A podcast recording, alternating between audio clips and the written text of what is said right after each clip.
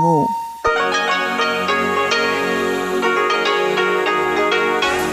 Hier ist Radio Taiwan International.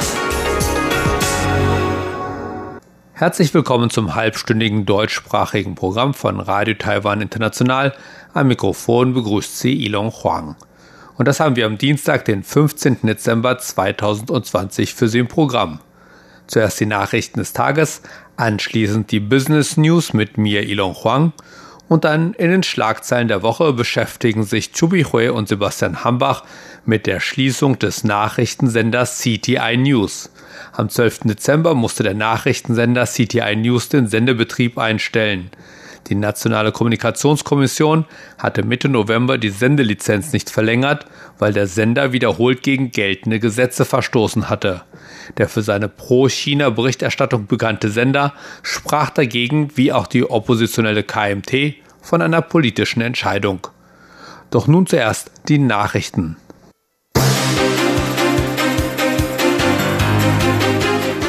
Sie hören die Tagesnachrichten von Radio Taiwan International. Zunächst die Schlagzeilen. Taiwan entwickelt weltweit fortschrittlichstes System zur Minenverlegung. China Airlines enthüllt neues Frachtflugzeug mit Taiwan-Bild.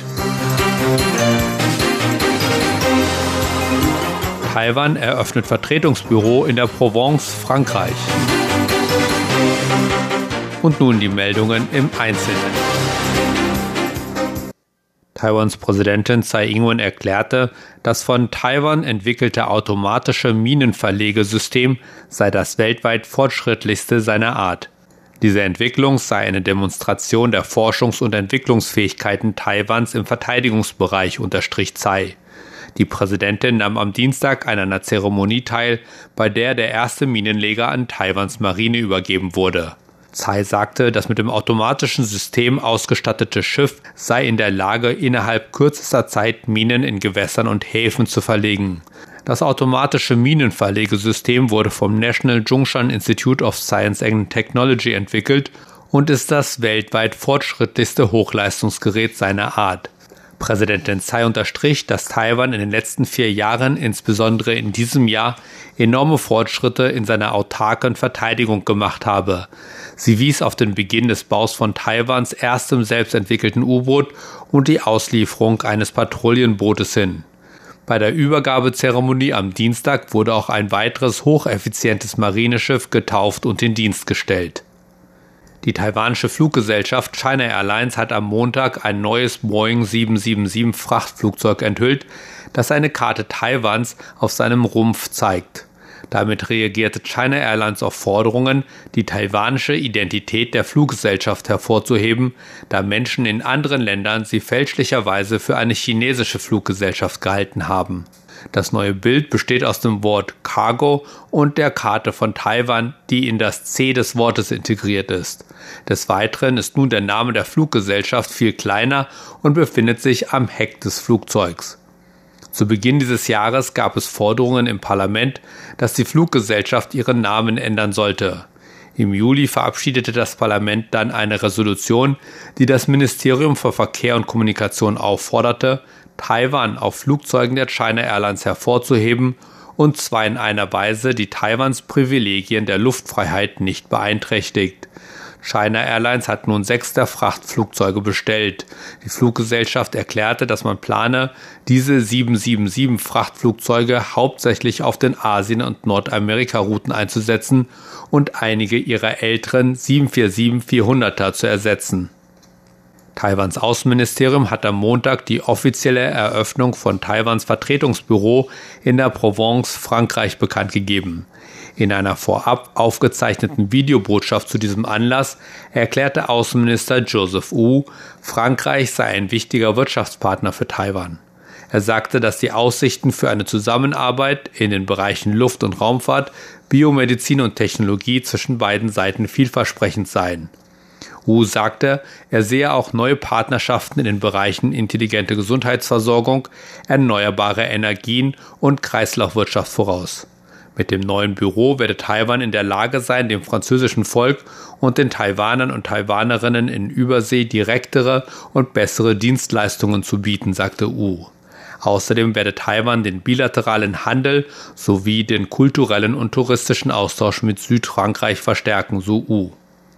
Das Außenministerium sagte, dass von 2016 bis 2019 die Zahl der Taiwaner, die Frankreich besuchten, um 62 Prozent gestiegen sei, während die Zahl der Franzosen, die nach Taiwan reisten, um fast 30 Prozent gestiegen sei. Taiwan hat die Mitgliedsländer des Transpazifischen Handelsabkommens CPTPP darüber informiert, dass es dem regionalen Handelsabkommen beitreten wolle. Das erklärte Taiwans Außenministerium am Dienstag. Während einer Pressekonferenz nahm die Sprecherin des Außenministeriums Joan O zu dem derzeitigen Stand der Beitrittsgespräche Stellung. Taiwan führe derzeit informelle Konsultationen mit den CPTPP-Mitgliedsländern, nachdem man ihnen seinen Wunsch nach einem Beitritt in Übereinstimmung mit den Beitrittsregeln mitgeteilt habe.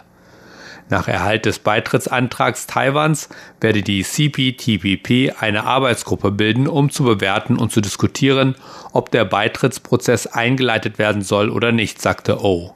Taiwan werde einen formellen Antrag stellen, sobald die ersten Konsultationen abgeschlossen seien, führte O aus. Gemäß den CPTPP-Beitrittsregeln müssen Länder Neuseeland, das als CPTPP-Verwahrer fungiert, über ihren formellen Antrag auf Aufnahme von Beitrittsverhandlungen informieren, nachdem sie die einstimmige Unterstützung der Mitglieder erhalten haben. Das Transpazifische Handelsabkommen CPTPP ist ein Handelsabkommen unter japanischer Führung bestehend aus elf Mitgliedstaaten, nämlich Australien, Brunei, Kanada, Chile, Japan, Malaysia, Mexiko, Neuseeland, Peru, Singapur und Vietnam. Auf diese elf Volkswirtschaften entfallen etwa 13 Prozent des weltweiten Bruttoinlandsproduktes. Taiwan strebt die Mitgliedschaft im CPTPP an, um die Auswirkungen des Ausschlusses aus dem von Peking unterstützten Freihandelsabkommen RCEP abzufedern, das im November von 15 asiatisch-pazifischen Nationen gebildet wurde und 30 Prozent des globalen Bruttoinlandproduktes abdeckt. Taiwans Präsidentin Tsai Ing-wen hat ein Glückwunschschreiben an den gewählten US-Präsidenten Joe Biden geschickt, teilte Taiwans Außenministerium am Dienstag mit, nachdem das US-Wahlleutegremium Bidens Sieg bestätigt hatte. Der Brief sei durch Taiwans Vertretung in den USA zugestellt worden, so das Außenministerium in einer Presseerklärung. Das Außenministerium sagte nicht, wann und an wen der Brief zugestellt wurde. In einer Pressekonferenz wenige Stunden zuvor sagte die Sprecherin des Außenministeriums Joan O, Taiwan werde sicherstellen, dass Biden Taiwans Wunsch erkennen wird, dass man die Beziehungen zu den USA vertiefen wolle.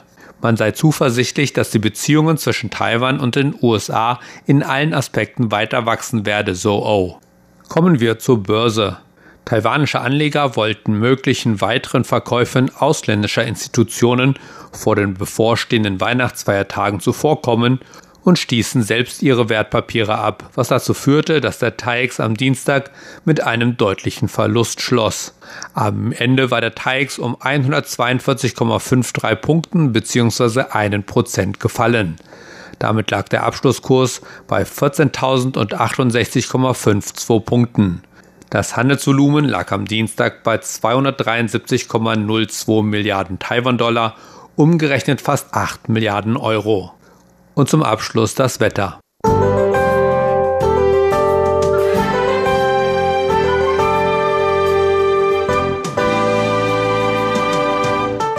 Heute setzte sich das kühle und regnerische Wetter im Norden und Osten Taiwans fort. In Mittel- und Südtaiwan war es hingegen weiterhin sonnig und trocken. Dabei war es auch deutlich wärmer als im Norden. Im Norden lagen die Höchsttemperaturen bei 16 bis 17 Grad, während die Höchsttemperaturen im Süden bis zu 26 Grad erreichten. Und nun die Vorhersage für morgen, Mittwoch, den 16. Dezember. Keine Wetteränderung. Im Norden und Osten Taiwans weiterhin kühl und regnerisch und deutlich kühler als im Süden. In Mittel- und Südtaiwan wird es weiterhin sonnig und trocken sein. Die Höchsttemperaturen liegen bei 16 bis 17 Grad im Norden, während sie im Süden bis auf 27 Grad steigen. Das waren die Nachrichten des heutigen Tages. Weiter geht es nun mit dem Programm vom Dienstag, den 15. Dezember.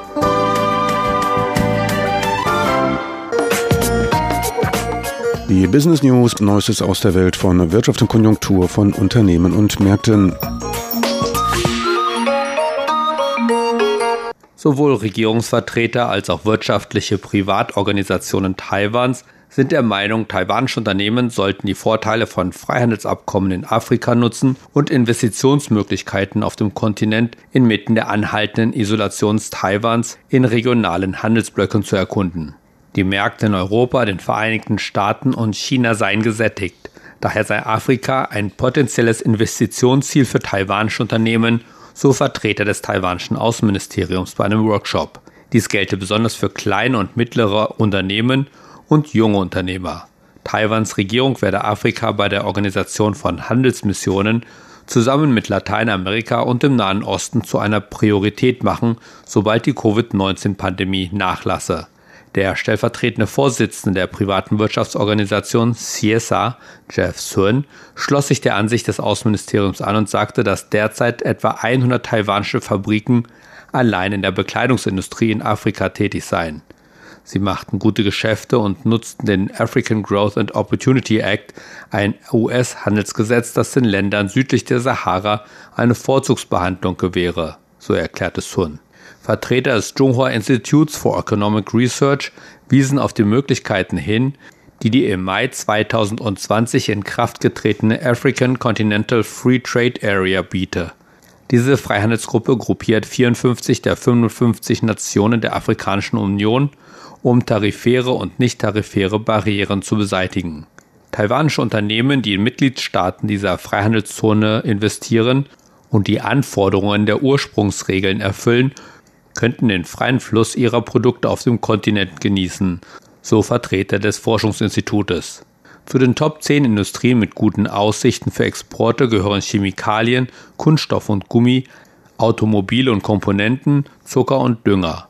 Allerdings gibt es Herausforderungen für taiwanische Geschäftsleute, die sich nach Afrika wagen wollen, wie zum Beispiel schlechte Infrastruktur, schwieriges Arbeitsmanagement, persönliche Sicherheit, instabile politische Umgebungen, strenge Devisenvorschriften, Wechselkursschwankungen und Konkurrenz durch chinesische Firmen. Ein Lichtblick bei Investitionen in Afrika sei andererseits, dass laut des Institutes keine Volkswirtschaften unfreundliche Handelsmaßnahmen gegen afrikanische Länder ergriffen hätten. Neben der Freihandelszone African Continental Free Trade Area gibt es weitere regionale Handelsblöcke in Afrika, die taiwanische Geschäftsleute nutzen können, wie den gemeinsamen Markt für das östliche und südliche Afrika und die dreigliedrige Freihandelszone. Die Nachfrage nach Grundgütern werde auf dem afrikanischen Kontinent stark ansteigen, wenn die Covid-19-Pandemie abklingt und die Menschen ihre Ersparnisse ausgeben wollen, die sie während der Pandemie gesammelt haben.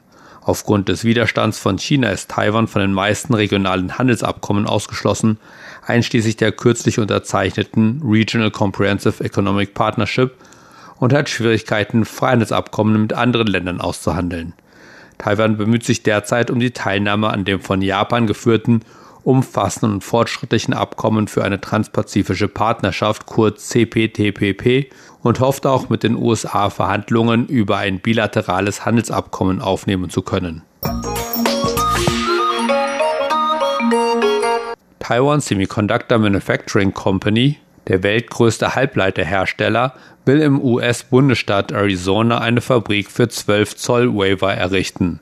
TSMC hat im November einen entsprechenden Antrag gestellt und erwartet Anfang des nächsten Jahres eine Antwort. Wenn das Projekt genehmigt werde, wäre es Taiwans größte Auslandsinvestition der letzten acht Jahre.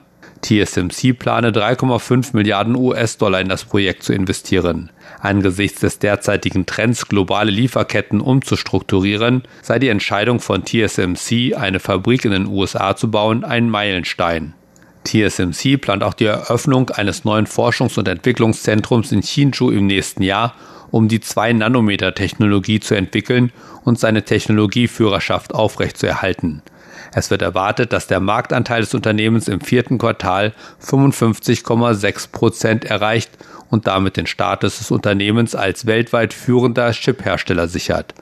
TSMC hat außerdem zwei Waver-Fabriken in China in den Städten Shanghai und Nanjing. Und das waren die Business News dieser Woche. Weiter geht es nun mit den Schlagzeilen dieser Woche mit Chobi Hui und Sebastian Hambach.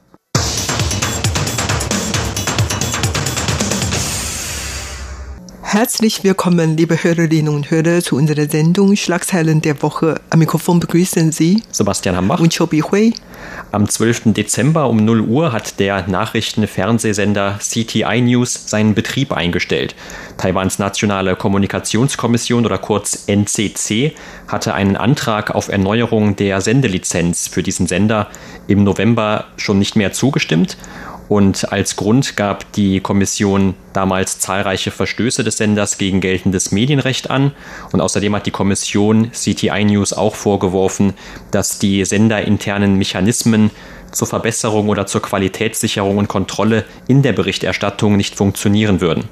Und der Sender gilt als besonders kritisch gegenüber der Regierungspartei DPP und als besonders freundlich gegenüber China und auch gegenüber Taiwans Oppositionspartei KMT. Und die KMT sieht hinter dieser Entscheidung daher, dass diese Sendelizenz nicht verlängert wird, vor allem eine politische Motivation. Und auch in dem Sender selbst sprach man von einer politischen Motivation hinter dieser Entscheidung.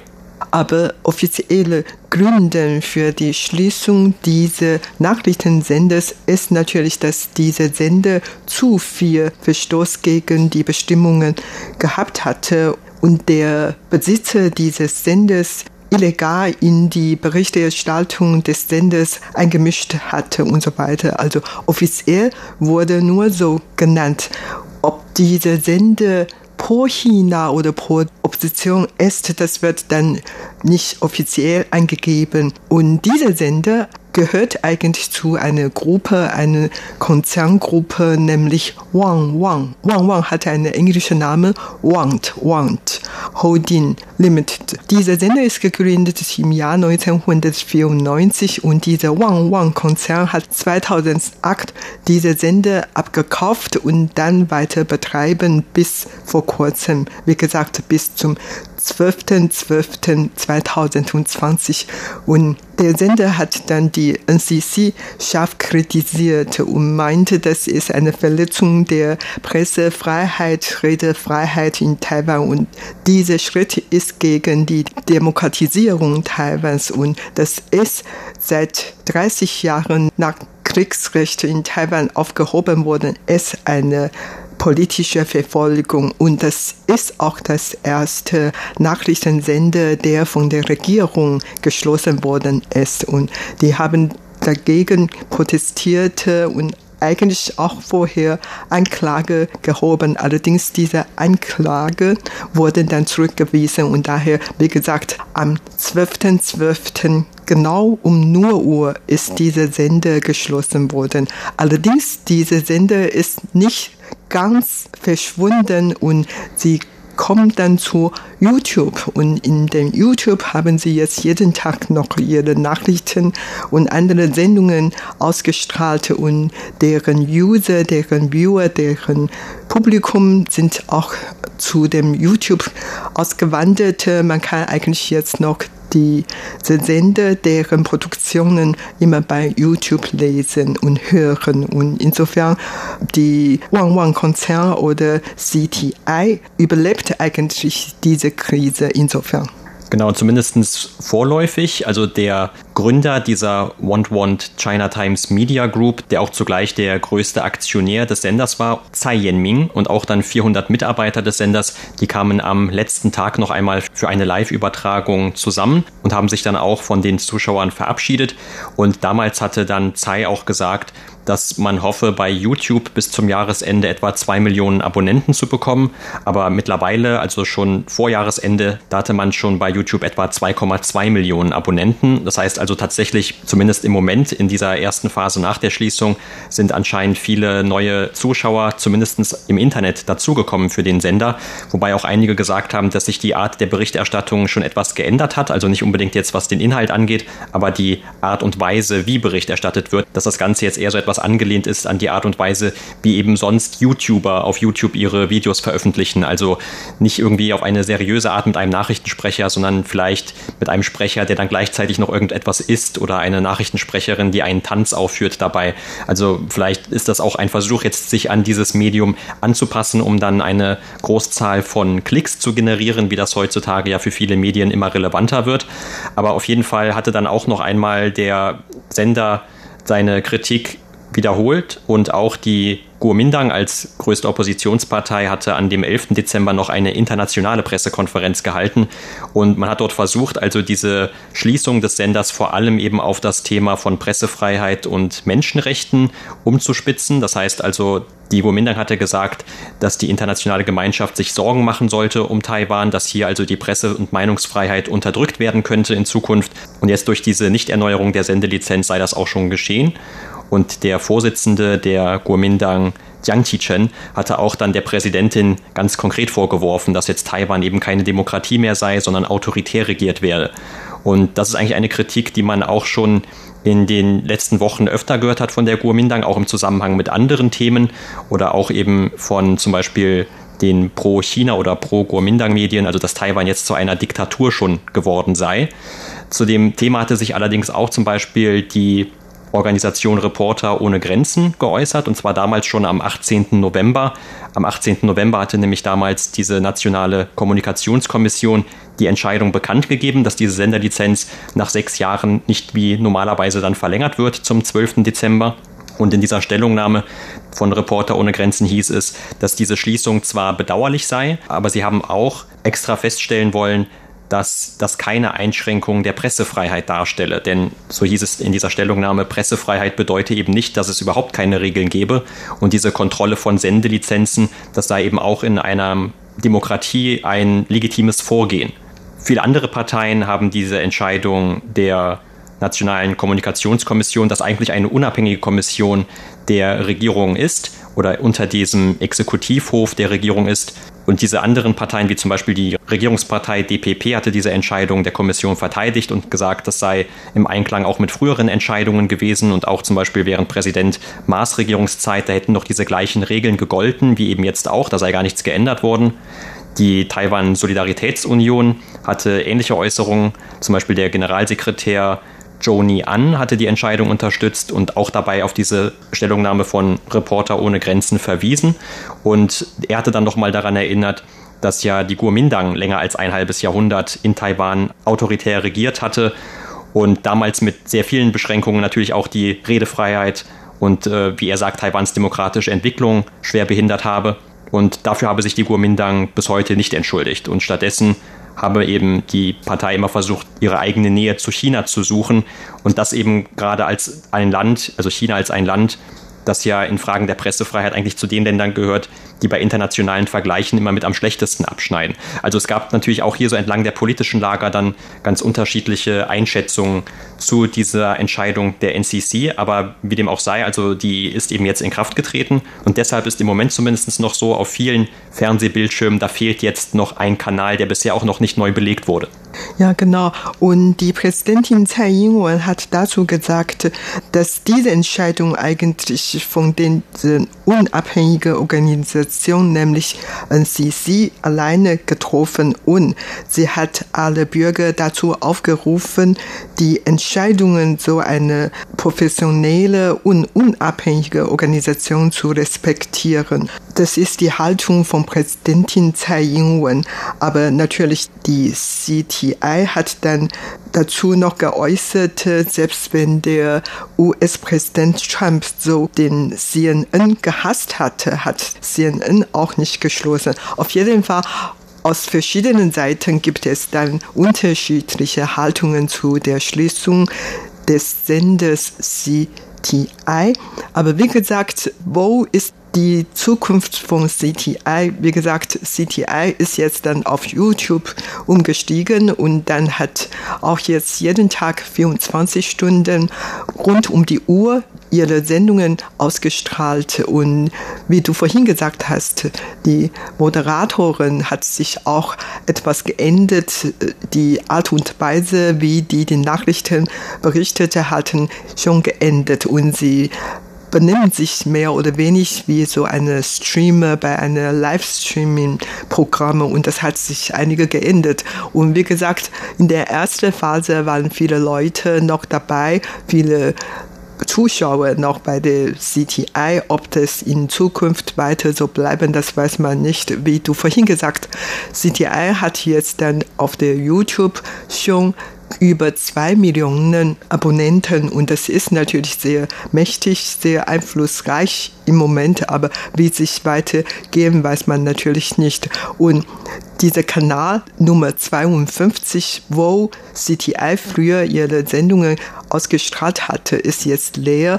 Und wenn man jetzt diese Fernbedienungen auf 52 Kanal drücken, dann sieht man eigentlich gar nichts.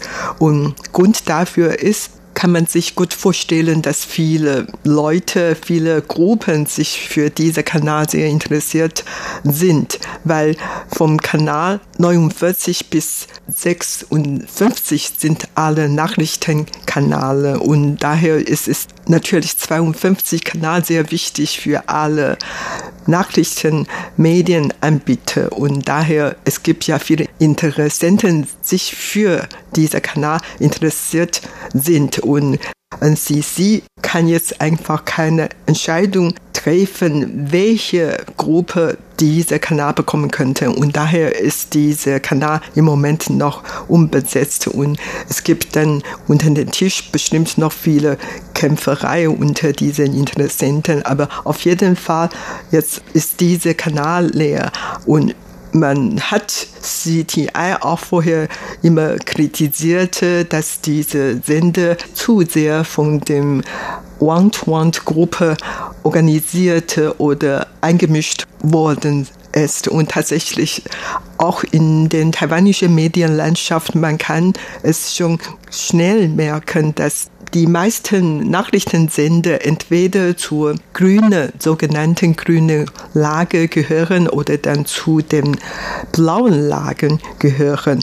Aber die Besitzer sind meistens eigentlich Großunternehmen, wie zum Beispiel in Sanli, das gehört zu einem Lincolnheim und der ist auch sehr erfolgreicher Geschäftsmann oder Wang Wang, das zu Tsai Ing-wen gehört und der ist wie gesagt, ein sehr bekannter Geschäftsmann, der sowohl in Taiwan als vor allen Dingen in China sein Geschäft hatte.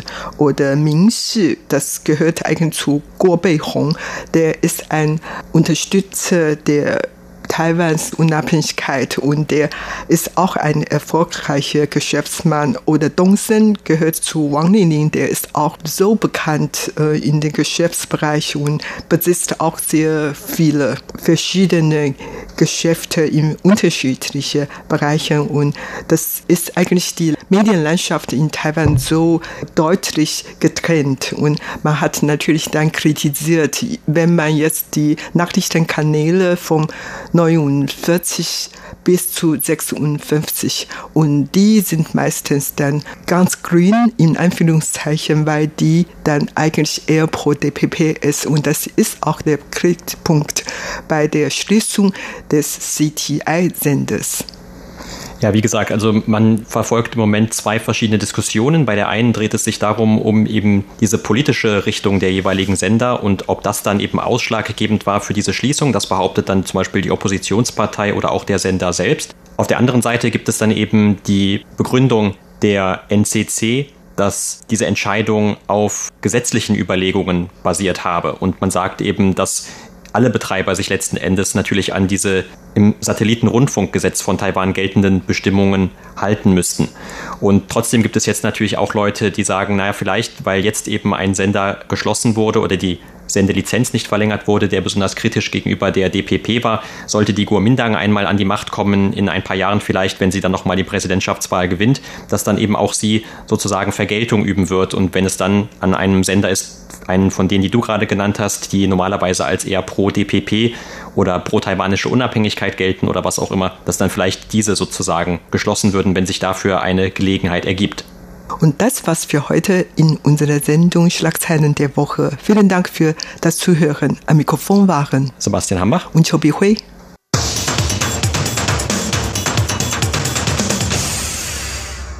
Sie hörten das deutschsprachige Programm von Radio Taiwan International am Dienstag, den 15. Dezember 2020. Und das, liebe Hörerinnen und Hörer, war es auch schon wieder für heute in deutscher Sprache von Radio Taiwan International.